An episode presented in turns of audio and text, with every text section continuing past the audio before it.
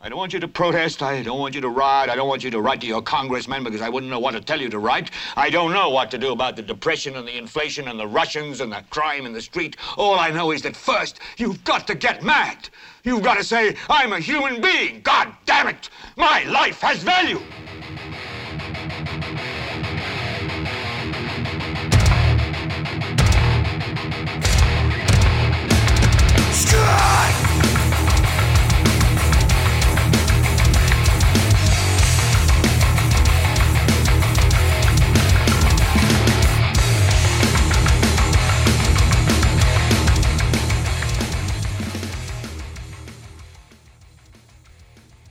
¿Qué tal gente? Yo soy Carlos Rodríguez Duzán, esto es Helvete.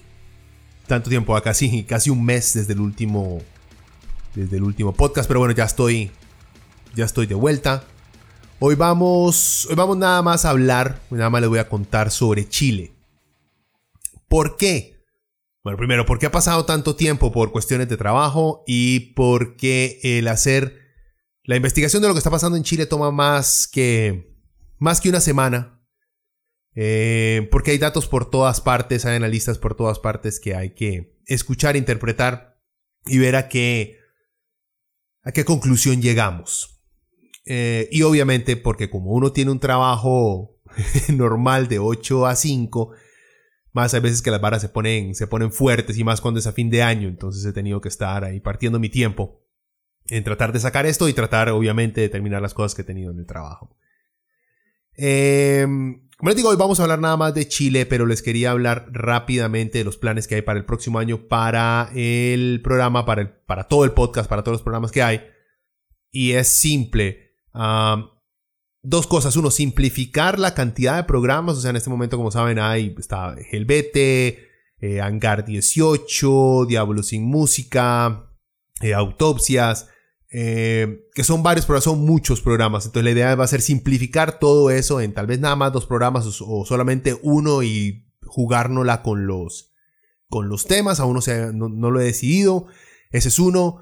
Y dos, obviamente, eh, tener invitados, este, tener, eh, hablar más con ya sea expertos o con gente interesada en, los diferentes temas que más me, me interesan tocar eh, para el podcast. Con respecto a, y esto me refiero al lado social, como el lado político, como el lado musical, la idea sería poder charlar con bandas, con bandas nacionales e internacionales, pero no solamente hablar de música, sino hablar de su ideología, de sus posiciones políticas, de sus posiciones sociales, para que se salgan de la normalidad de tanta entrevista genérica que hay por allá afuera con respecto, cuando hablamos de bandas tarro, uno casi siempre ve un esquema muy similar en los diferentes medios que hay más que todo en línea. La idea es hacer algo distinto, algo que llame, que llame la atención no solamente a los que escuchamos metal, sino también a los que escuchamos y hablamos y nos gusta hablar de política. Es esa mezcla extraña. Hay muchas bandas que les gusta tocar metal y les gusta hablar de política. Entonces la idea sería poder mezclar algo así. Pero bueno, los planes es, como les digo, tener más invitados, que no sea solamente yo dándoles monólogos todas las semanas, y también tratar de claramente este, agilizar los programas para que salgan eh, más seguidos con tiempos exactos, por así decirlo. Y también tratar de mudarme un poquito más a, a redes sociales como Twitter y como Instagram, porque Facebook, aunque es a mi parecer la red social que más se utiliza en Costa Rica, es para mí, hasta el momento, la experiencia que he tenido es la más mala para darse a conocer si uno no tiene plata. Y como ustedes saben, yo no tengo plata. Entonces, la idea es buscar otras redes sociales que a lo mejor este, de manera orgánica uno se pueda dar a conocer. Entonces, vamos a tratar de, voy a intentar eh, de meterme un poquito más en Twitter. Esperemos no meternos en muchas broncas. Y también en, también en Instagram. Vamos a ver cómo nos va por ahí. Bueno, eh, antes de empezar, nada más un, unos comentarios rapiditos porque no solamente Chile, sino como todos ustedes saben, los desmadres, uno deja de, de hacer podcast y los desmadres explotan en toda América Latina, la derecha se empieza a caer a pedazos al parecer y otros regímenes izquierdistas entran en, en serias crisis y también se caen a pedazos. Entonces, rapidito antes de entrar al Chile, antes de entrar al Chile, eh, ¿cachai? Es, bueno, primero, Bolivia, así rapidongo. Vean, a Evo le dieron un golpe de Estado. Dejémonos de pendejadas, dejémonos de idioteces, ok. A Evo le dieron un golpe de Estado, es así de simple. no seamos tan infantiles de creer que un golpe de Estado es simplemente cuando llega un militar, le pone la pistola en la cabeza al presidente y le dice, va jalando y nos ponemos nosotros. No, no, no. O sea, hay muchas formas de dar un golpe de Estado. Esta que le dieron a Evo Morales es un golpe de Estado de este nuevo milenio. Ya con una máquina de relaciones públicas un poquito más inteligente detrás. Pero es un golpe de Estado. Sin embargo, y este es el, la arista, digamos, importante, Evo se tenía que ir. Se tenía que ir, no por el golpe de esclavo, claramente, no, no, pero Evo se tenía que ir porque él le había pedido a la gente, él había pedido en Bolivia, él había hecho un referéndum de que si querían que él siguiera prácticamente indefinidamente en el poder y le habían dicho que no. No había sido por un gran margen, no había perdido, digamos, apabullantemente, pero sí había perdido ese referéndum, lo que quería decir que su gente ya no lo quería ahí en el poder. Así que Evo se tenía que ir. Como les digo, eso no quiere decir que a Evo no le dieron un golpe de Estado, porque a Evo le dieron un golpe de Estado. Y bueno, ya vieron, después del golpe de Estado, vimos como, como el racismo suramericano, que al parecer, eh, al parecer no, muchos de los ticos no comprenden, por dicha, en Costa Rica, en Costa Rica, vean, hay racismo, pero no es el racismo y el clasismo tan fuerte y tan marcado como existe en Sudamérica. Por eso digo, por dicha el tico no entiende el racismo suramericano y el poder que tienen todas las clases sociales. Eh, les digo, no menospreciemos a la hora de analizar lo que pasa en Sudamérica el odio que existe en la parte sur de nuestro continente en contra del indio. Al negro también. Pero en contra del indio es legendario el odio y el asco que las clases altas nos tienen. Así que nos tienen porque yo parte indio, obviamente. Em, en fin. Bolivia sí es un golpe de Estado, pero Evo estaba haciendo las cosas mal ahí al final. Aunque dejó el país muy bien parado económicamente hablando, con índices de desarrollo humano y todo esto sí pero se quería perpetuar, lamentablemente. En Ecuador, Lenin Moreno, y el más es un idiota. si ustedes vean, no es tanto la hablada y la gente en las calles que está bien, simplemente había que ver las medidas que el MAE quería imponer y ustedes mismos se iban a tirar piedra. El MAE, una de las medidas es que el MAE quería poner a bretear a la gente los fines de semana y no pagarles ese día, porque están en crisis. MAE, gente, nadie va a hacer eso. O sea, ¿quién va a poner una medida así la gente se la va a aguantar? Una estupidez, el MAE tuvo que retroceder por dicha, pero ahí sigue. Pero en fin, fue una idiotez completa el MAE. Y Colombia, bueno. Colombia, ya era hora. Ya era hora que los colombianos se levantaran ante esos políticos de derecha que viven de perpetuar una guerra que es más de clases y menos de guerrillas. Sigan, parceros, que esta mierda apenas empieza, estamos con ustedes. Eh, eso sí, procuren no ponerse tan violentos más, o sea, porque siempre les va a jugar en su contra.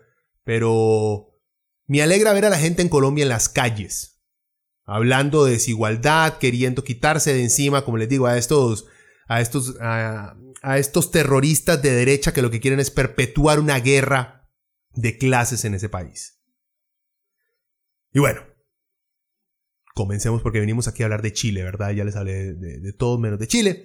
¿Y qué tal si empezamos con algo de tarrito chileno? Esto es Decapítenlos, de la banda Undercroft. Escuchemos un poquito y empezamos. ¡Decapítenlos!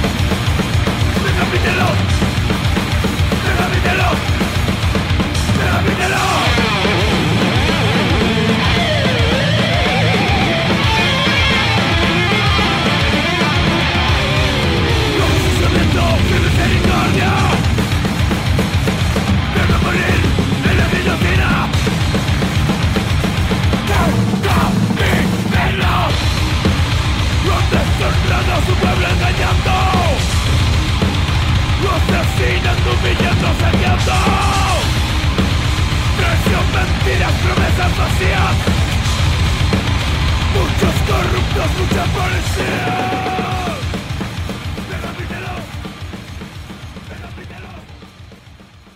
Un pequeño resumen de los hechos en Chile. Bueno, empecemos con un resumen para ver qué carajos pasó. Lo dice, reporta la BBC. La crisis en Chile se desató cuando, por recomendación de un panel de expertos del transporte público el viernes 4 de octubre, el gobierno del presidente Sebastián Piñera decidió subir el precio del pasaje del metro en 30 pesos, eh, llegando a un máximo de 830 pesos. Esos son un dólar 17 centavos aproximadamente. A modo de protesta, estudiantes comenzaron a realizar evasiones masivas en el metro, levantando torniquetes para ingresar a los andenes sin parar, o sea, para meterse, sin pagar, perdón, para meterse al metro sin pagar. La situación fue agravándose cuando la violencia se tomó las calles de la capital chilena, Santiago, con quema de diversas estaciones de metro y buses, saqueo de supermercados y ataques a cientos de instalaciones públicas. El gobierno entonces decretó estado de emergencia, lo que significó el despliegue de los militares, quienes además ordenaron toque de queda la tarde del sábado. Para el 19 de octubre, Piñeda dio marcha atrás, Piñera, Sebastián Piñera, presidente de Chile, dio marcha atrás y anunció la suspensión del alza en la tarifa del metro, afirmando que había escuchado, y entre comillas, lo que dijo el MAE, con humildad la voz de la gente. Al día siguiente, ciudades como Santiago, Valparaíso y Concepción amanecieron con graves daños en edificios y espacios públicos, además de paros en puertos y cortes de carretera. Creo que la reacción que terminó de echar, por así decirlo, gasolina al problema fue, esto del toque de queda.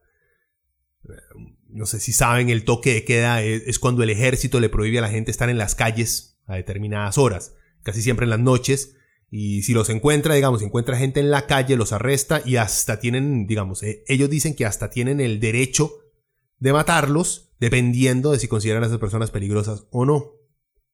El toque de queda empezó en Santiago, en la capital, pero poco a poco el ejército chileno fue incluyendo más y más ciudades. Igual no funcionó porque la gente siguió manifestándose.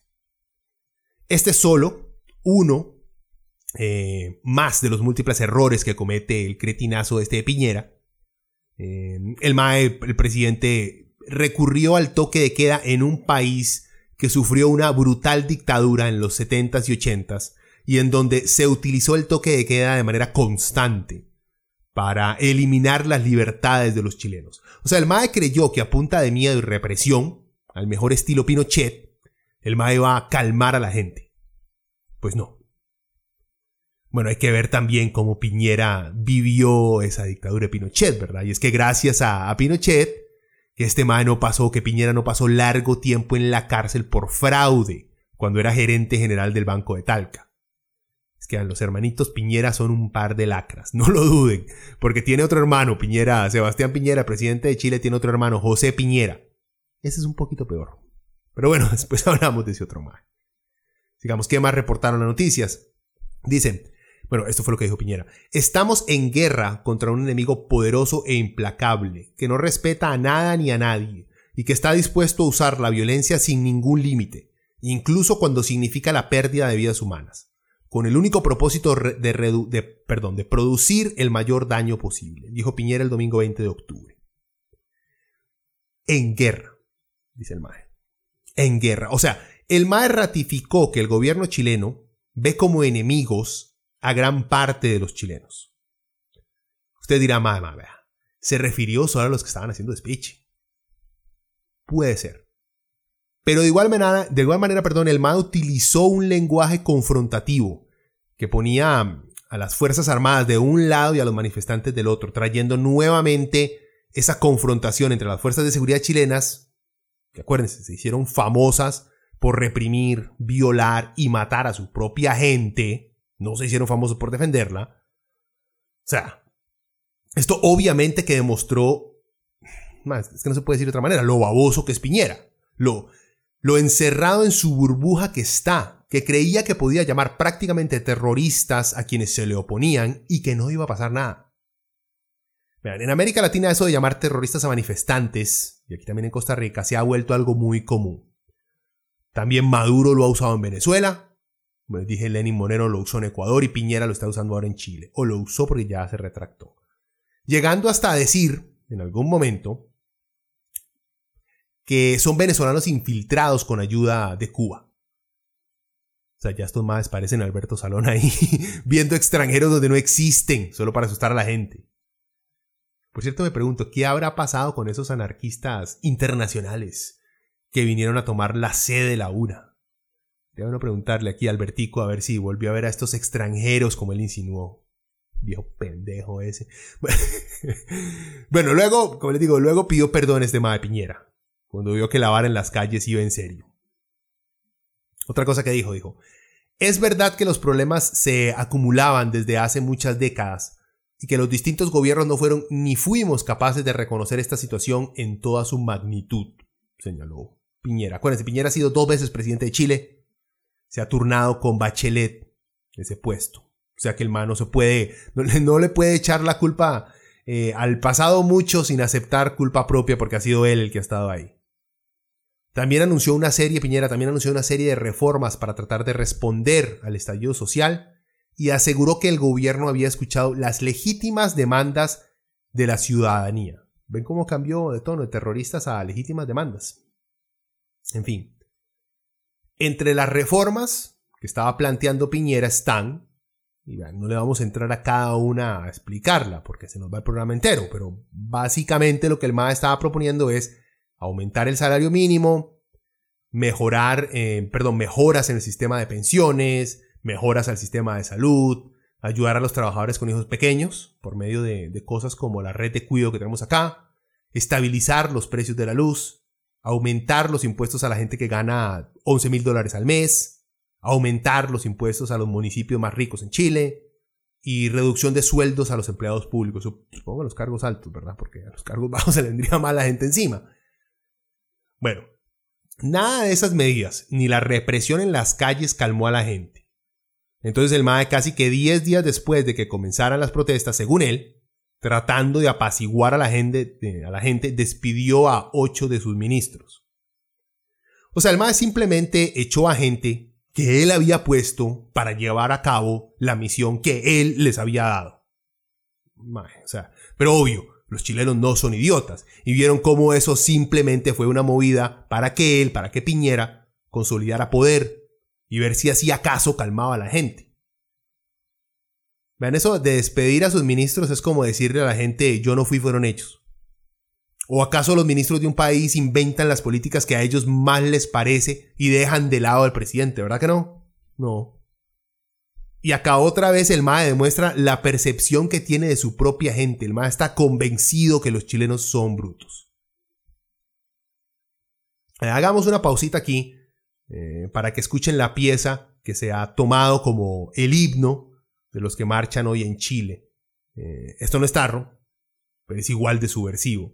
Este es el baile de los que sobran por los prisioneros. Por cierto, también deberían escucharse ¿Por qué no se van? Es otra pieza, esto es muy buena.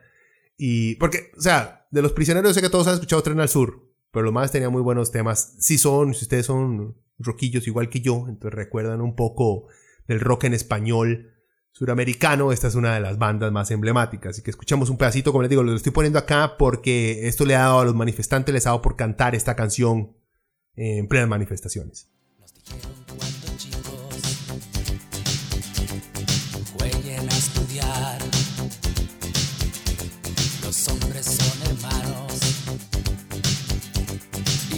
Deben trabajar.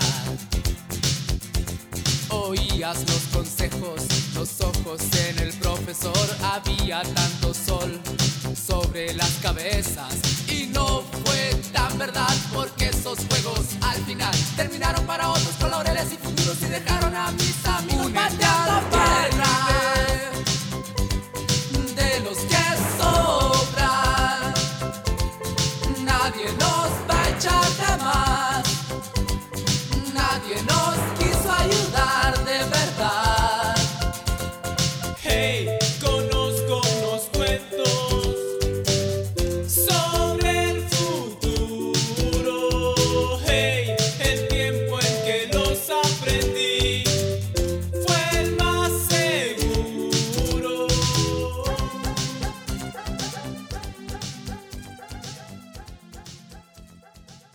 En fin, para cuando Piñera despide a sus ministros, las violaciones, perdón, las violaciones de derechos humanos ya, ya estaban alcanzando cifras preocupantes. Dice, de acuerdo con el Instituto Nacional de Derechos Humanos, se han registrado 1.132 personas heridas y 3.243 detenidos, entre los que se encuentran 347 menores de edad. El organismo ha presentado ya 101 acciones judiciales 5 querellas por homicidio, 18 por violencia sexual y 54 por torturas, entre otras además. Por cierto, en esa purga de ministros eh, que hizo Piñera, se fue Juan Andrés Fontaine, el ministro de Economía, que le sugirió a la gente que si salen más temprano a agarrar el tren, entonces no tendrían que pagar los costos nuevos. Yo vi la entrevista donde el Roquillo dijo eso y la verdad se, entiende lo idiota que es el comentario. Cuando hay gente que ya de por sí tiene que madrugar en puta para llegar a un brete que paga una mierda. Eh, es un comentario idiota, pero el man no lo dijo con, con esa malicia. El Roquillo ingenuamente estaba como tratando de mostrar que el plan de aumentos no era tan, tan insensible. Pero bueno, la cagó y lo jalaron. Vamos a llorar por el mae. Cuando Piñera estaba mm, echando a sus ministros, su aprobación se fue para el suelo. Solo un 14% de los chilenos veían su mandato como apto. Eh, supongo que ese 14% se lo, se está envidiando Charlie ahorita. si estuvieron viendo los reportes, por cierto, de las manifestaciones y vieron gente con máscaras de, de aliens manifestándose, yo sé que vieron al Pikachu, baila Pikachu, baila Pikachu. Y si vieron al, al, dinosaurio también, al T-Rex también. Eh, pero esta, lo de, la, lo de la gente con máscara de aliens no es porque los chilenos se, se parecen o hablan como alienígenas. Puta que no se les entiende nada. no, es porque un audio de la primera dama, de Cecilia Morel, se filtró en redes sociales donde la roquilla comparaba a los manifestantes con alienígenas. Escuchemos ese audio de esta señora. Amiga, yo creo que lo más importante es tratar de nosotros mantener la cabeza fría, no seguir calentándonos porque lo que viene es muy, muy, muy grave. De adelantar el toque queda porque se supo que la, la estrategia es romper toda la cadena de abastecimiento de alimentos, incluso algunas zonas del agua, las farmacias intentaron quemar un hospital e intentaron tomarse el aeropuerto. estamos absolutamente sobrepasado, es como una invasión extranjera, alienígena, no sé cómo se dice, y no tenemos las herramientas para combatirla. Por favor, mantengamos nosotros la calma, llamemos a la gente buena voluntad, aprovechen de raciones, de ¿cómo se dice? racionar la comida, no, y vamos a tener que disminuir nuestros privilegios y compartir con los demás. Y ahí es donde podemos ver lo desconectados que están la clase política chilena la clase adinerada chilena. Que los sorprenda de tal manera las manifestaciones de la gente que lo comparan con una invasión extranjera o alienígena, como dice ella. Pero bueno, por lo menos la roca al final del audio entiende que su clase tiene privilegios que otros no tienen y que es hora de comenzar a compartir, por lo menos con las raciones de las cuales están hablando. Luego de casi cuatro o cinco semanas de manifestaciones, enfrentamientos con la policía, saqueos, violaciones de los derechos humanos por parte del ejército y los carabineros, el 7 de noviembre Piñera convoca un Consejo de Seguridad Nacional para asesorar al presidente a afrontar un hecho que atenta gravemente contra las bases de la institucionalidad o que comprometa la seguridad nacional. Eso significa ese Consejo, eh, consejo eh, de Seguridad Nacional, perdón, no fue cuatro o cinco semanas después, fue un poquito tiempo después. Dicha agenda, que les acabo de mencionar, eh, tendría varios puntos para restablecer la seguridad y el orden en Chile, según, según Piñera. En esas propuestas eh, están metidas leyes más estrictas para quienes participan en marchas que se tornan violentas y en contra del anonimato de esos participantes y obviamente pide que se modernicen las fuerzas policiales con más recolección de inteligencia y apoyo tecnológico. O sea, el MAE, como les digo, le estoy contando eso porque el MAE primero trató de reprimir a la gente, de asustar a la gente con medidas más fuertes, cosa que no funcionó. Luego, el martes 12 de noviembre, hubieron marchas. Siguieron. Y se hizo un llamado a un paro general, una huelga general. Hubieron quemas de barricadas evitando la circulación en Santiago. O sea, gente, el tico debe estar escandalizado por eso de que no dejen pasar el carrito. Eso es lo que debe tener a todos nuestros medios escandalizados. En Chile bloquean calles. Punto. Así lo reporta la Nación. en fin. Siguieron los enfrentamientos con la policía y en otras ciudades hasta se quemaron eh, gobernaciones, que es algo muy malo. Em, continuaron los saqueos en diversas partes del país. Ah, bueno, y el peso, o sea, la moneda chilena, eh, ha ido perdiendo valor, cosa que tiene súper friqueados a todos los neoliberales chilenos. Para el viernes 15, el gobierno de Chile y la oposición llegan a un acuerdo eh, para la redacción de una nueva constitución. Al principio como que el problema era que costaba mucho reconocer una oposición porque simplemente todos los chilenos se tiraron a las calles. No fue algo planeado con anticipación que el sindicato tal con el sindicato aquel nos vamos a estar. No, simplemente la gente se hastió y empezó a tirarse a las calles. Por eso al principio era como un poco difícil tener un diálogo, porque era toda la gente, toda la gente fue la que salió a tirarse a la calle, después fue tomando forma esa oposición, por dicho. En fin, el acuerdo establece la realización de un referéndum el próximo año, el 2020, en el que los chilenos tendrán que decidir si quieren una nueva Carta Magna. La consulta ciudadana se realizará, como les digo, en abril del 2020 y resolverá dos preguntas, o sea, se le hará dos preguntas a los chilenos. En la primera, los ciudadanos tendrán que responder si quieren o no una nueva constitución, sí o no a constitución nueva. ¿Y qué? Y la segunda es qué tipo de organismo deberá hacerlo. O sea, si va a ser una convención mixta constitucional o una convención constitucional. Ahí cada una tiene sus detalles, no vamos a entrar en detalles, pero es. O sea, cada una va. Se va a ir explicando de aquí a que llegue el referéndum a qué se trata cada una. Una que creo que es de elección este, por fuera y otras que ya estén elegidos. En fin. Y ya para ser más actualizado, entonces, ahora qué está pasando en las últimas semanas. Lo último, las marchas siguen en Chile. Al parecer ahora lo que buscan es la renuncia de Piñera como les digo, y si fuera en Bolivia o en Venezuela la protesta, nuestros medios dirían que los chilenos están luchando por la libertad.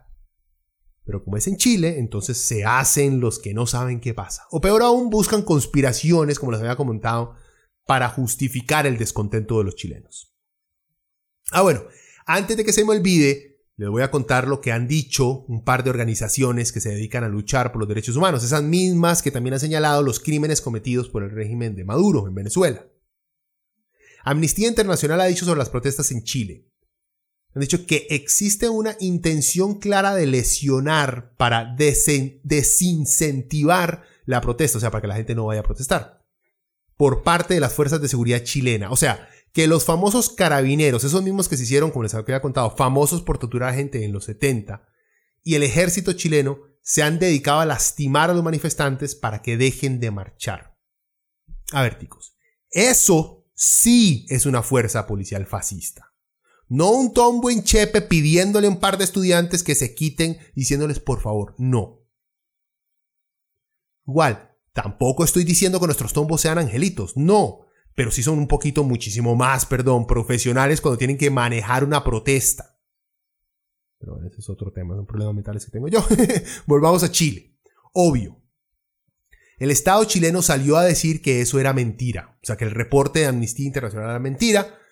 ¿Por qué? Porque ellos no habían hablado con ellos, o sea, que Amnistía no había ido a hablar con el gobierno chileno y que por eso los datos no pueden ser tomados en serio. O sea, vean, para el gobierno chileno y algunos medios de comunicación, si el gobierno, que es el que dirige a las fuerzas de seguridad, no verifica lo que se informa sobre cómo violan los derechos humanos esas fuerzas de seguridad, entonces tiene que ser falso. Más, es en serio. O sea, esa misma lógica quiere decir que toda acusación de violación de derechos humanos en Venezuela y Cuba tienen primero que pasar por un chequeo del gobierno para que éste le dé su sello de aprobación. No sean tan idiotas, por Dios. Obvio que la directora de Amnistía Internacional Chile ya tiene más de una amenaza de muerte, ¿verdad? Bueno, por si no lo he mencionado, ya se sabe que 5 de los 24 fallecidos en medio de la crisis eh, habrían resultado muertos a manos de carabineros y militares. Bueno, y si no le creen a Amnistía, entonces ¿qué tal si nos vamos con Human Rights Watch? Eh, estos dicen que miembros de la policía uniformada chilena, o sea, carabineros, han cometido graves violaciones a los derechos humanos. Vea, esto lo reportó el país de España que dice, la evidencia sólida recogida por la ONG muestra preocupantes denuncias, tanto por el uso excesivo de fuerza contra transeúntes y manifestantes, como abusos durante la detención de los ciudadanos, tales como palizas brutales y abusos sexuales. Human Rights Watch habla de un uso indiscriminado e indebido de armas y escopetas antidisturbios, golpes feroces a los manifestantes, disparos con munición tipo beanbag, esos son perdigones de plomo dentro de una bolsa de, de tela, cartuchos de gases lacrimógenos dirigidos directamente contra los protestantes y atropellos con vehículos y motocicletas oficiales. Y esos videos ustedes los tienen que haber visto porque por ahí andan en redes sociales. Otra de las acusaciones más frecuentes fue que miembros de carabineros obligaron a detenidos, incluidos niños y niñas, a desvestirse y hacer sentadillas totalmente desnudos en comisarías. De acuerdo con la información del Ministerio de Salud recogida por la organización humanitaria, hasta el 22 de noviembre los servicios de urgencia atendieron a 11.564 personas heridas en el contexto del estallido social, de las cuales 1.100 presentaban lesiones moderadas o graves. Carabineros hirió a miles de personas con independencia de si habían participado en hechos violentos o no. Ah. Y eso que no les voy a contar sobre el nuevo récord mundial que tienen las fuerzas de seguridad chilena, ¿verdad? Los pacos ya han logrado establecer el récord mundial en lesiones por balas de goma en los ojos, o sea, lesiones en ojos la policía de Chile, rompiendo récords, no solo económico, gente. Otra pausita para ver si, si los despierto. Esto es Control de los excelentes Criminal, también chilenos.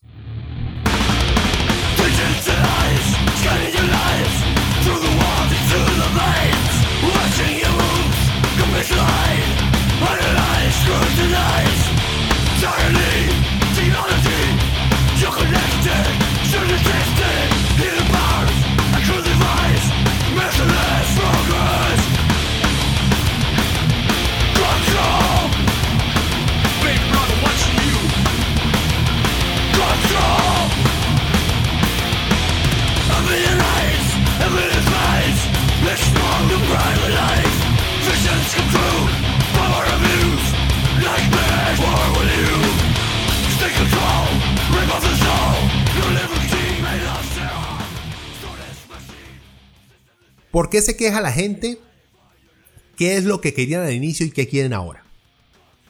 Vamos a, recorrer una lista del por qué muchos de los manifestantes, organizaciones civiles y agrupaciones estudiantiles dicen estar tirados a la calle en Chile. Sí. No es solo por un complot Castro Guevara, chavista, marxista, feminista, illuminati del patriarca de los caballeros de oro, no. También existen quejas legítimas que nuestros incompetentes medios y los malos analistas políticos no han sabido explicar.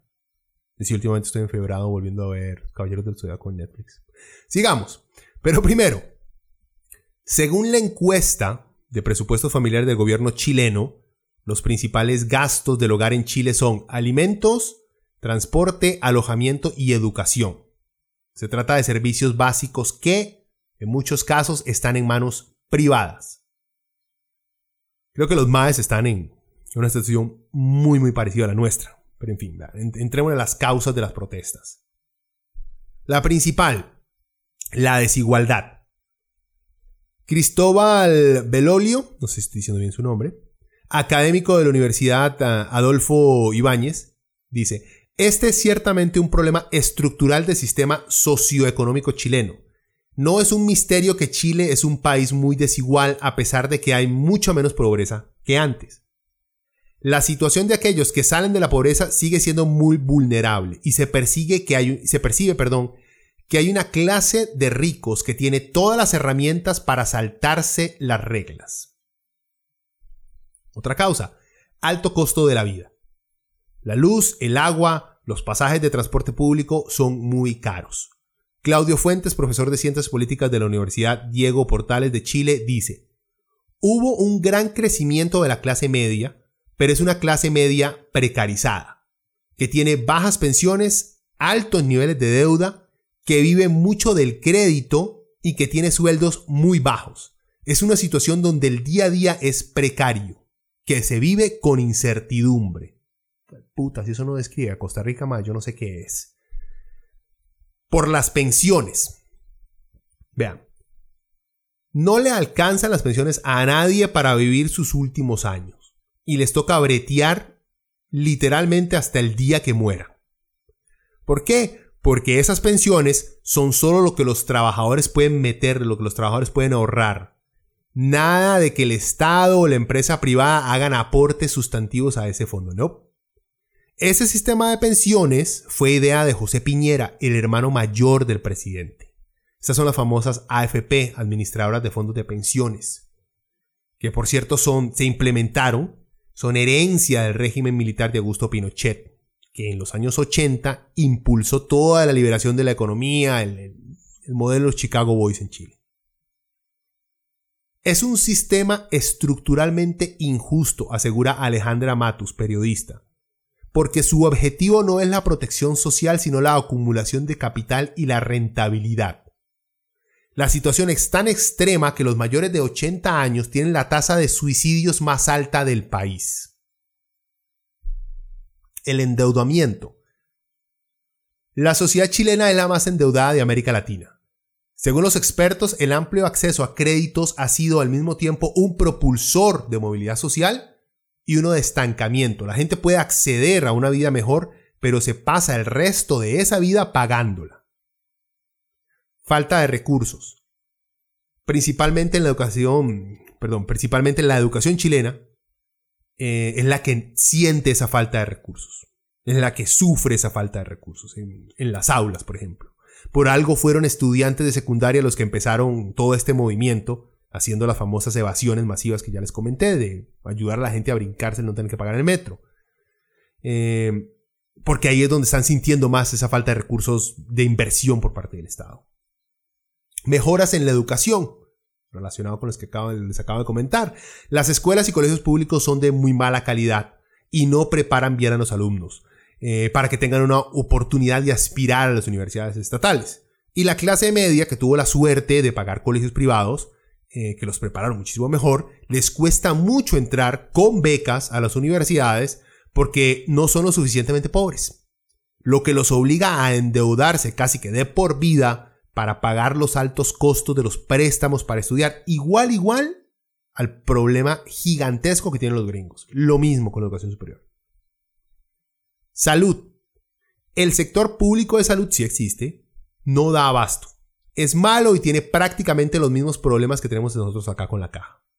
Ausencia de hospitales y especialistas, la atención eh, primaria de salud para prevenir enfermedades es mala y la necesidad de reducir, y tiene una necesidad muy grande de reducir la lista de espera. ¡Wow! ¡Qué coincidencia! Bueno, eso pasa en todas partes. Y el sector privado en Chile, bueno, no es mejor. Eh, entre los problemas que hay ahí es la alza de precios de los planes de salud, son altísimos, los alza cuando les da la gana. La baja cobertura de esos planes, las eh, preexistencias, esas son enfermedades o condiciones que tiene la gente antes de contratar un seguro. Y por eso, por esas enfermedades, entonces no les dan cobertura porque ya usted viene con esa enfermedad y nosotros no lo vamos a ayudar a cubrirla con ningún seguro. Y bueno, y el acceso restringido a ciertos este, centros de salud.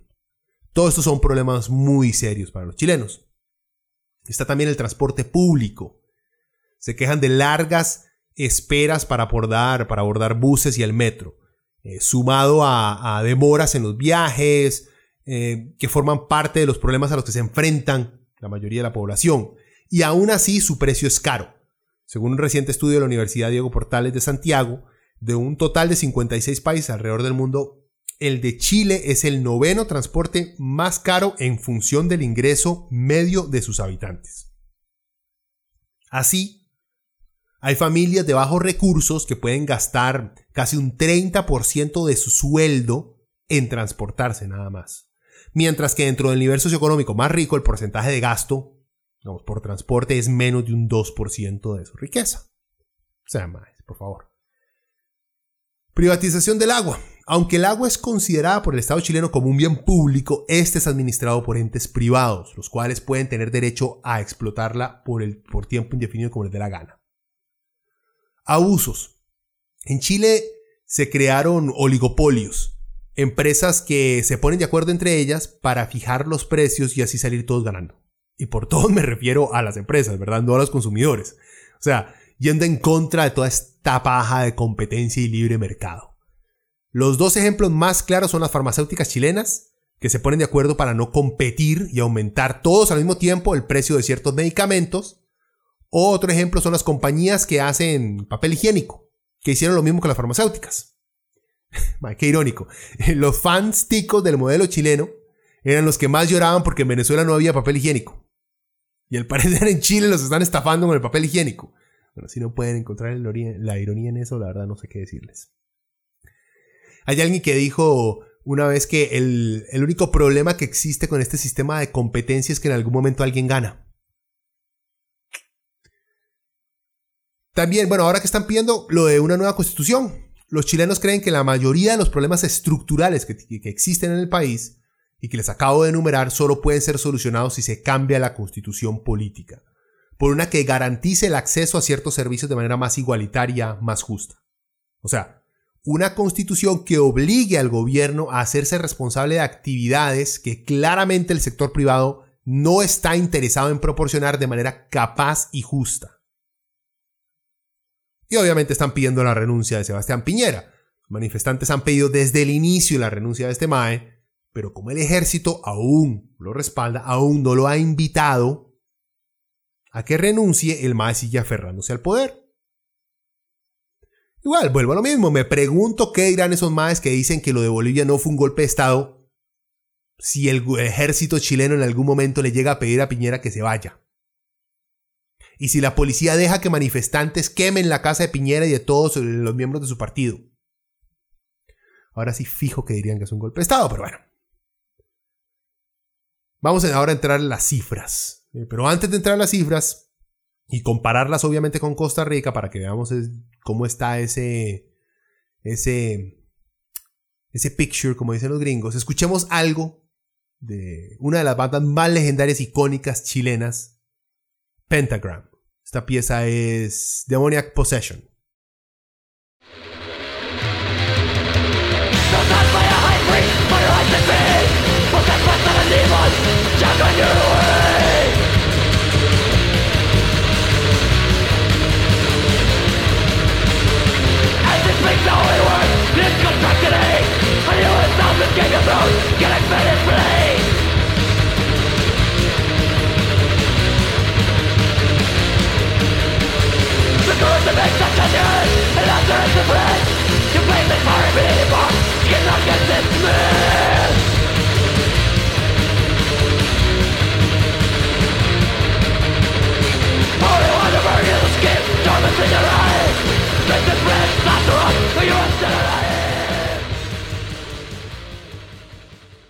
Chile en cifras.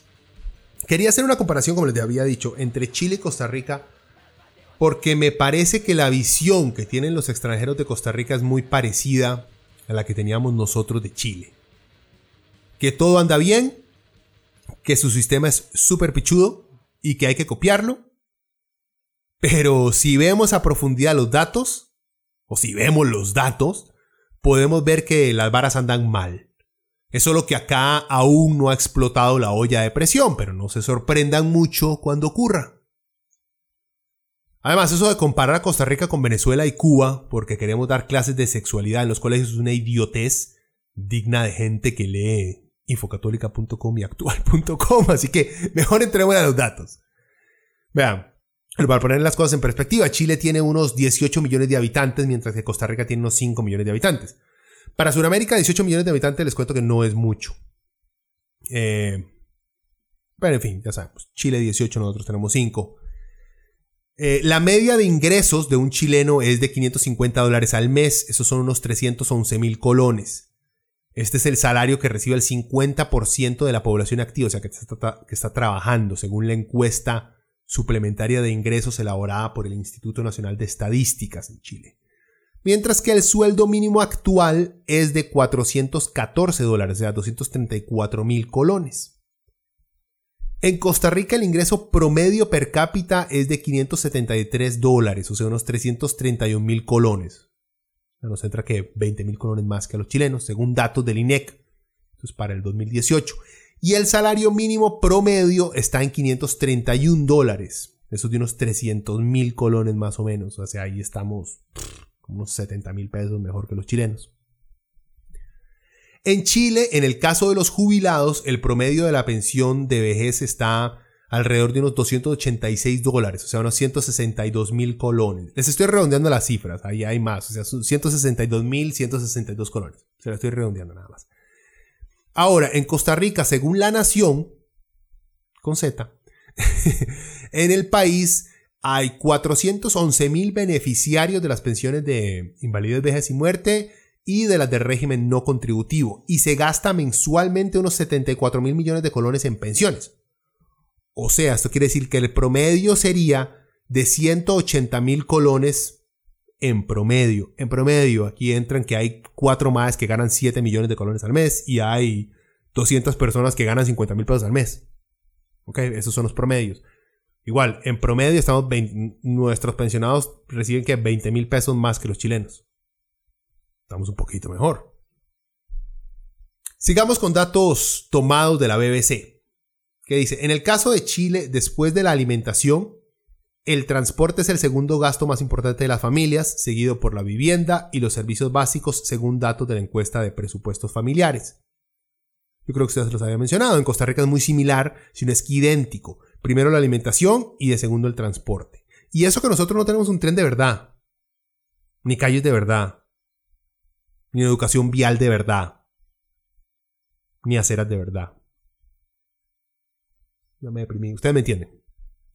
En Chile, como los salarios de la mayor parte de la población no son suficientes para cubrir los gastos habituales, que además obviamente incluyen salud, educación y otros, el 60% de los hogares gastan más de lo que recibe como ingresos, lo cual explica por qué hay tantas familias endeudadas. Ahora sí, agárrense de las nalgas, porque esta vara los va a tumbar.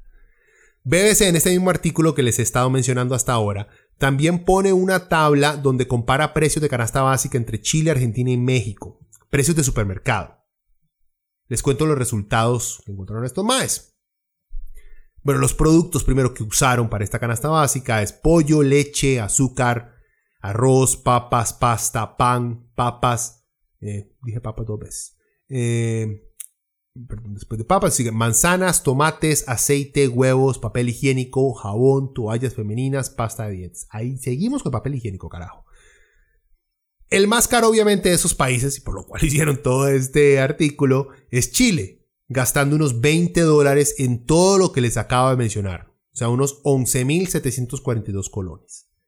Sigue México con 18 dólares por esta canasta básica, que son unos 10.000 colones, y el más barato es Argentina con 15 dólares, unos 8.500 colones. ¿Saben en comparación cómo estamos en Costa Rica? Ah, le sacamos la caca a los chilenos. Esos más sí que lloran por playas. Nosotros pagamos por esos mismos productos 38 dólares, de unos 21 mil colones en el supermercado, gente. o sea, y, y, estos no son datos sacados del automercado, que claramente todo es 10 veces más caro. No. De otro supermercado que no quiero mencionar. Pero no es el más caro, ni el más bajo. En fin, ahí también ponen los precios de alquiler en Chile. Y mientras los chilenos lloran, nosotros igual pagamos más por alquileres. Estos chilenos más llorones, concha su madre. Deberían de ser tan rudos como nosotros, más. Nosotros sí pagamos más en todo. Hablando en serio. Yo sé que si nosotros sí tenemos pensiones con contribuciones del Estado, garantías sociales, un toque más decentes que los chilenos. Por eso también hay ciertas cosas que son más caras, ¿verdad? Porque tenemos que contribuir un poquito más. Pero igual hay cosas que son ridículamente caras.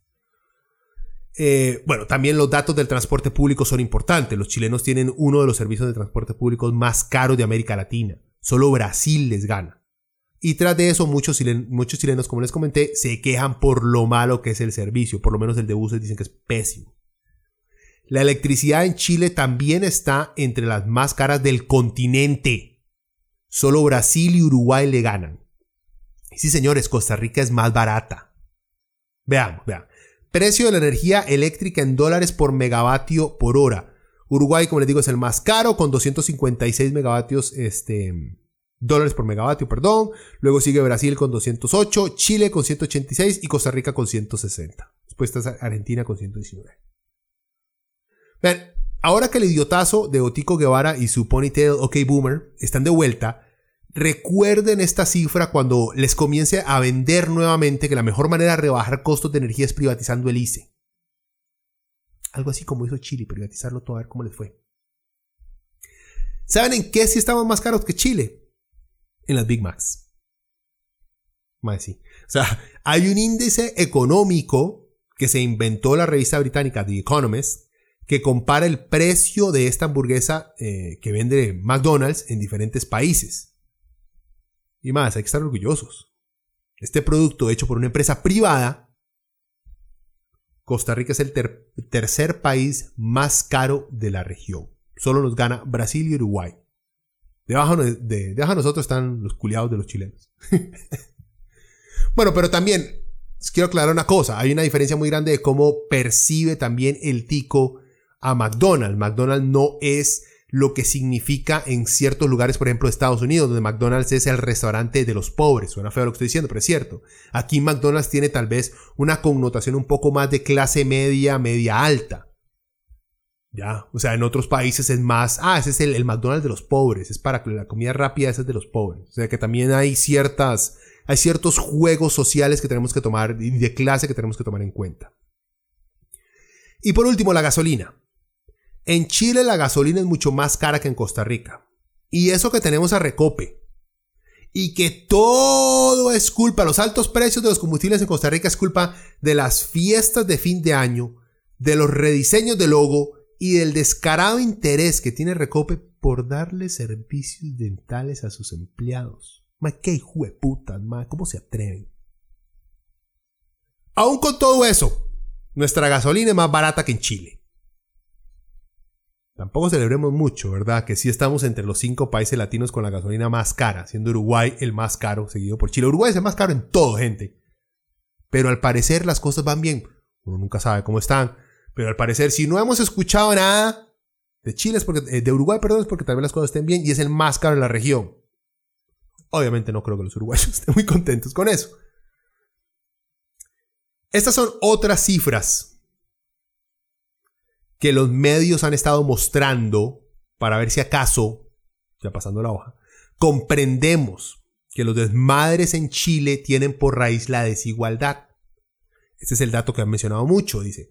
Según reveló la última edición del informe Panorama Social de América Latina elaborado por la Comisión Económica para América Latina y el Caribe por CEPAL, el 1% más adinerado de Chile se quedó con el 26,5% de la riqueza en el 2017, mientras que el 50% de los hogares de menores ingresos accedió solo al 2,1% de la riqueza neta del país.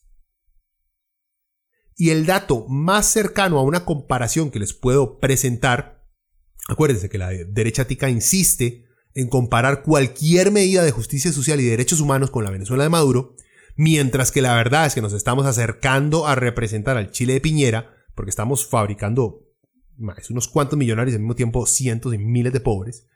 En fin, es este dato que les voy a dar, según el Banco Mundial. Chile es el séptimo país, séptimo país más desigual del mundo. Es el séptimo país más desigual del mundo, Chile. Mientras que Costa Rica es el noveno más desigual del mundo, chiquillos. o sea, gente, es seria. La desigualdad es seria. Si supieran que en Costa Rica hay genios que dicen que esa desigualdad no es mala.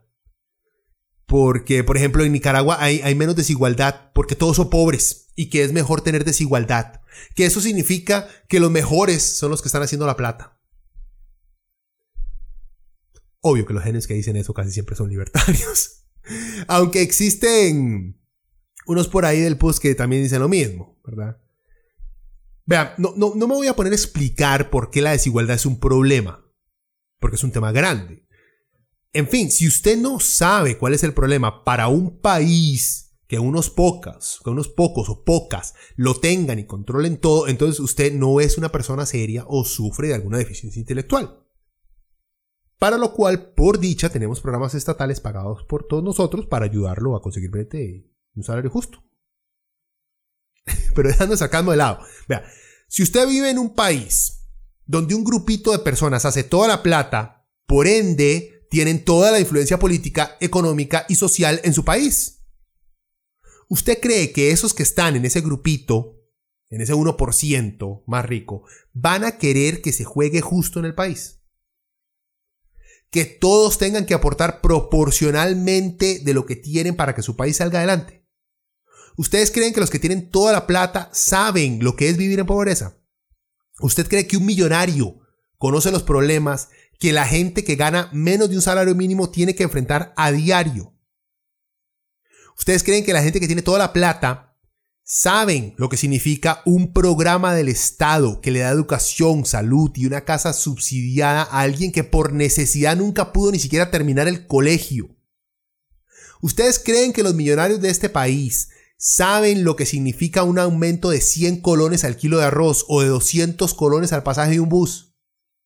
¿Ustedes creen que alguien con mucha plata y que no le gusta una ley en específico no hace algo con esa plata que tiene para cambiar esa ley? Porque a él o a ella personalmente no le gusta o le incomoda para hacer más plata. Ya para cerrar lo de los datos. Ahora es en serio. Chile tiene una tasa de desempleo menor que la costarricense. Chile está alrededor del 8% según el Banco Interamericano de Desarrollo y Costa Rica está cerca del 12%. Sin embargo, hay gente aquí que dice que es el 20%, no importa. Igual Chile tiene menos desempleo. Sin embargo, eso no significa que los salarios, como ya vimos en los datos, o la calidad de los trabajos que existen sean buenos. Vean, por ejemplo, Estados Unidos, donde el desempleo es de 3.5%, según el Departamento de Trabajo de ese país. Pero igual, un gringo pobre tiene que trabajar mínimo dos trabajos para poder mantenerse viviendo semidecente. Y eso que el salario mínimo gringo es obviamente más alto que el nuestro. Pero de igual manera, al no tener servicios médicos de calidad ni educación de calidad, les toca endeudarse en puta como los chilenos.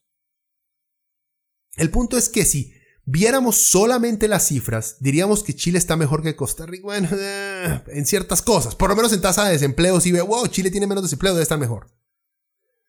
Pero después de un mes de protestas en Chile y enfrentamientos contra una policía y ejército legendarios por su crueldad y salvajismo, nos damos cuenta que los números no representan la realidad de un país, por más que un par de economistas traten de hacerse pasar por científicos, cuando no lo son. Y es más, los números que les acabo de leer indican, deberían de indicarle a la gente que se venía un gran problema en Chile. Pero ni eso, por un lado simplemente seleccionaban ciertos números. Bueno, ya ahorita vamos a terminar. Sigamos con el quito de tarrito chileno de antaño. Esta es la banda Torturer con la pieza Oppressed by the Force. Escuchemos y ya volvemos.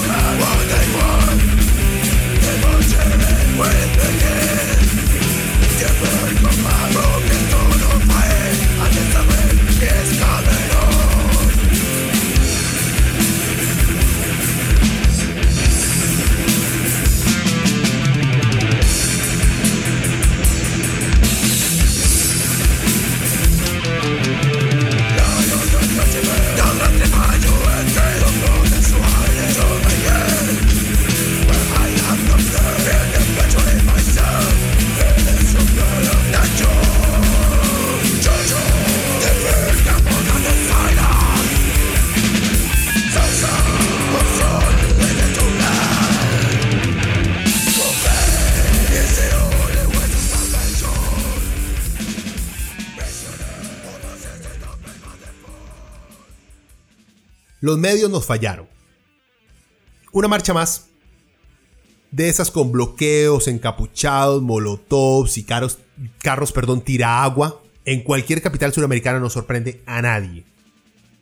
Los que viven del lado sur de este continente tienen una larga historia de no dejarse pisotear tan fácilmente, aunque la historia casi siempre le ha dado la victoria a las clases altas o a los aliados de los imperios de moda y a los militares. Pero seamos honestos, ver policía tirando gases lacrimógenos y manifestantes tirando piedras a fuerzas antimotines no sorprende a nadie.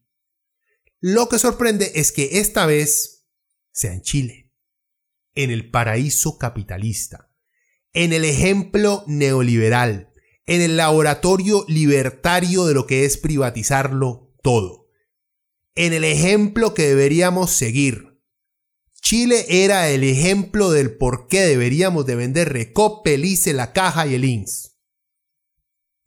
Este despiche en Chile nos agarró a todos gorriados. Porque por años nos han vendido un espejismo. Vean, no estoy diciendo que Chile no sea un gran país, con una increíble capacidad humana de producción y desarrollo, porque lo es. Tampoco estoy diciendo que Chile esté hecho mierda y no hay nada que aprender. Porque vean, sí hay mucho que aprender de los trabajadores chilenos, no tanto de su sistema de explotación. Y vean, y hasta si nos ponemos a ver, hay algo muy pequeñito también que podemos aprender de ese sistema neoliberal, que por lo menos hizo crear riqueza de una manera muy rápido. Tal vez eso. Solo que es un poco difícil destilar los males que trae consigo el entregarse a mercados para tratar de satisfacer todas las necesidades de la población. En fin, no estoy diciendo que Chile es lo peor que hay en América, no para nada. Lo que estoy diciendo es que ese modelo de boomers, como Otto Guevara, y ahora el PUSC, que nos quieren recetar aquí en Costa Rica, tiene grandes problemas. Tiene grietas tan enormes que más de un millón de chilenos salieron a marchar para exigir un cambio radical en todo el sistema. No ponerle parches, no, un cambio al sistema en general. Los medios nos fallaron, porque llevan años reportando solo lo que les conviene sobre Chile. Yo sé, yo sé. Hay gente que no se sorprende, pero más, si La Nación, si Teletica, si Costa Rica hoy no fueran influyentes en la perspectiva que como sociedad tenemos sobre Chile, entonces ese alzamiento popular en Chile no nos hubiera sorprendido porque hubiéramos estado bien informados. Por años, esos medios de comunicación no han hecho su trabajo. Y como a mí me encanta descubrir el agua tibia, nos damos cuenta que esos que se llaman empresas de comunicación, lo que nos han estado vendiendo no es más que propaganda ideológica, disfrazada de hechos. Vean, tampoco le vamos a pedir a la señora esta, la directora de CR hoy, de que nos tenga informados sobre lo que está pasando en todos los países del continente. Jamás. Si ni siquiera es capaz de tener una conversación civilizada sobre el futuro de los combustibles en Costa Rica, ese es un tema aparte, ¿Cómo voy a esperar que esta señora pueda monitorear un continente entero? Jamás. El problema que hemos tenido con estas empresas de comunicación es que les hemos permitido disfrazar su propaganda ideológica como si fuera un análisis serio. Vean, es fácil darse cuenta de que estas empresas tienen primero un norte ideológico, obviamente neoliberal, y que luego buscan expertos, por ejemplo, primero tiene esa ideología, saben que son neoliberales, saben lo que están buscando. Y después buscan expertos, comentaristas y otros disque periodistas que refuercen esas creencias que ya tienen. ¿Por qué creen que payasos como Daniel Zucá, Eli Feitzan y, ¿cómo decir nombres y Juan Carlos Hidalgo son tan publicados? Son tan buscados para que compartan con el país su opinión. Porque son inteligentes y porque nos presentan análisis serios que nos ayudan a sacar al país adelante. Por favor. Nos los ponen hasta en la sopa porque ese tipo de analistas son los que promueven las ideas que mantienen a un grupito de encopetados en el poder y con el control del país. Esos son los maes que siempre ven la solución a todo en la privatización, la reducción de los salarios públicos, el desmantelamiento de los sindicatos, la exoneración de impuestos a las empresas extranjeras y obvio, a los gorditos con plata que tenemos en este país también hay que quitar los impuestos, ¿verdad? O ellos mismos son gorditos que tienen mucho dinero que no quieren pagar impuestos. Que la gasolina está muy cara y es por culpa de los impuestos que les puso el gobierno hay que vender recope, aunque no sea por ellos que los precios están tan altos. Que la luz está muy cara para las empresas, entonces hay que privatizar, hay que privatizar el ICE para crear competencia, como si eso fuera a garantizar una disminución de los precios. Que los sindicatos de los puertos ganan mucho y son ineficientes, de ahí adivinen qué hay que hacer. Privatizar. Aunque les termine saliendo más caro el servicio a los exportadores nacionales y el servicio sea una mierda. Si no, pregúntenle ahí al oportunista de, de, de Santi que tenemos un déficit fiscal y el hueco más grande es la evasión de impuestos. Entonces hay que rebajar los sectores del salario público y despedir un puchazo de gente. Y obviamente, como no hay gente suficiente para realizar ciertos bretes, entonces hay que privatizar algunas obras que tuvimos que dejar de hacer porque ya no tenemos personal para que las hagan. O sea, es un círculo vicioso, ideológico vicioso. Es más, nuestros medios están tan adoctrinados en creer que la única forma de solucionar el problema es con menos gobierno, con menos ayuda a los pobres, con más salarios caca, que todo este despiche en Chile lo ven como un fenómeno. No les cabe en la cabeza que un sistema tan privatizado como el chileno pueda tener problemas. Y que se mueren, se mueren por creer que es el poder satánico de la dictadura cubana y del idiotazo de Maduro cuando no existe ninguna prueba seria que así lo indique. Hace poco tuve la, desdicha de escuchar a este mago Juan Carlos Hidalgo en Costa Rica hoy. Ese madre que, trabaja, que trabajaba para los hermanos Koch en el Instituto Cato. Ese madre que CNN en español llamaba a cada rato disque para dar análisis internacional. Madre, El madre salió con que él no comprendía lo que estaba pasando en Chile que todos los indicadores económicos estaban bien. O sea, no sé qué putas indicadores económicos estaban viendo, está normal. Y que no había razón para que la gente estuviera tan puteada en Chile. Y que él sospechaba que ahí tenía algo que ver Venezuela y Cuba. O sea, el analista internacional mira las cifras, obviamente solamente las que le interesan, porque como ya hablamos, las cifras que demostraron que esto podía pasar existían, las ignora, no solamente ignora las cifras, sino que también ignora las peticiones directas de los chilenos, las razones que dan los manifestantes para tirarse con tanta furia a la calle y prefiere crear en su mente una conspiración castrochavista. Y vean, estos son los analistas que llevamos a programas y que metemos en nuestros partidos políticos. Además, ¿cómo vamos a esperar salir adelante si aún no podemos reconocer la idiotez cuando ésta se pone un par de anteojos y se ingela el pelo. Gente como Hidalgo, como Otto Guevara, como Randall Rivera, que suenan inteligentes, que hablan con seguridad, que tienen presencia, no poseen inteligencia, no son. Son solo espejismos de una intelectualidad superficial son más completamente adoctrinados en creer que el libre mercado y las libertades individuales son lo mismo. Son más sin capacidad de un verdadero análisis. Y peor aún, son tontos soberbios. O sea, que si por lo menos solamente fueran brutos, pero aceptaran que cometen sus errores, entonces no habría tanta bronca. Pero como han engañado a un montón de gente a creer que ellos son inteligentes, entonces no se permiten aceptar que en verdad no son más que bolsas propagandísticas, que su inteligencia no existe. Y les repito, uno puede ser bruto y tener presencia. O sea, uno puede ser bruto y tener dones, dotes de líder. Uno puede ser bruto y sonar inteligente. Algo así como uno puede hablar de socialismo, de justicia social y ser un hijo de puta misógeno, abusador sexual de la gran puta. Una cosa no igual a otra. Otro derechista que sigue el ejemplo de Hidalgo, como que los dos se le copian el payaso este de Ben Shapiro, es Alex Kaiser. Sí, a perro, es otro de esos más por los cuales los alemanes inventaron la palabra Backpfeifen-Gesicht. No sé si lo dije bien, pero googleenla. Este mae también anda tirando por ahí la teoría de que los manifestantes en Chile están siendo motivados por un complot chavista. Porque en Chile, según él, no existen verdaderas razones para protestar.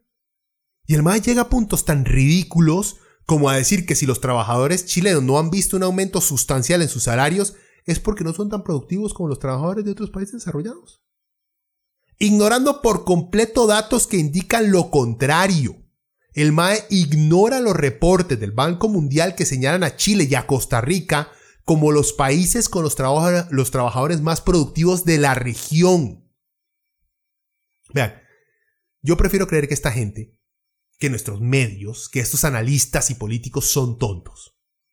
Y no que hacen las cosas a propósito, porque si así fuera, eso significa que esos maes son malas personas. Y eso es un cargo muy heavy. O a lo mejor la táctica neoliberal de incluir causas sociales como la aceptación de la comunidad gay, los derechos de la mujer, un mayor entendimiento sobre problemas raciales y una mayor sensibilidad a las personas con discapacidades, ha logrado engañar a mucho periodista. Y así los han despistado de la principal causa o fin que busca todo buen neoliberal. La defensa y protección de un sistema económico diseñado para beneficiar a quienes tienen más plata. El establecer un gobierno que se dedique a proteger el mercado por encima de la justicia, libertad y fraternidad. Y es que estos nuevos neoliberales han creado un engaño tan perfecto que ni ellos mismos se pueden reconocer como neoliberales. Se creen progresistas. Y los clásicos fascistas de derecha los llaman comunistas. Así de jodida está nuestra luna de ideologías en este país. Bueno, gente, vea. Dejémoslo ahí. Antes de que me dé un derrame de tanta chicha. Recuerden, si les cuadró el, programa, compartan esta vara. Porque ya les dije, Facebook es pésimo para notificar a la gente sobre los nuevos programas que, saca, que sacamos aquí, que saca aquí en Leviatán. Aunque la gente esté ligada a la página. Así que compartanlo si les cuadra. Acuérdense que también estamos en, en, iTunes, en YouTube y en Spotify. Este último, a veces por alguna razón, tarda semanas en actualizar los contenidos, pero eventualmente ya aparecen, así que también estamos en Spotify. Bueno, cerramos con una piecita de Víctor Jara, ese mae que la dictadura de derecha chilena torturó y mató por ser de izquierda. No es tarro, pero es significativo. Bueno, gente, los dejo y espero y me tope alguno de ustedes por ahí en el chivo de Slipknot. Ahí nos veremos. Chao.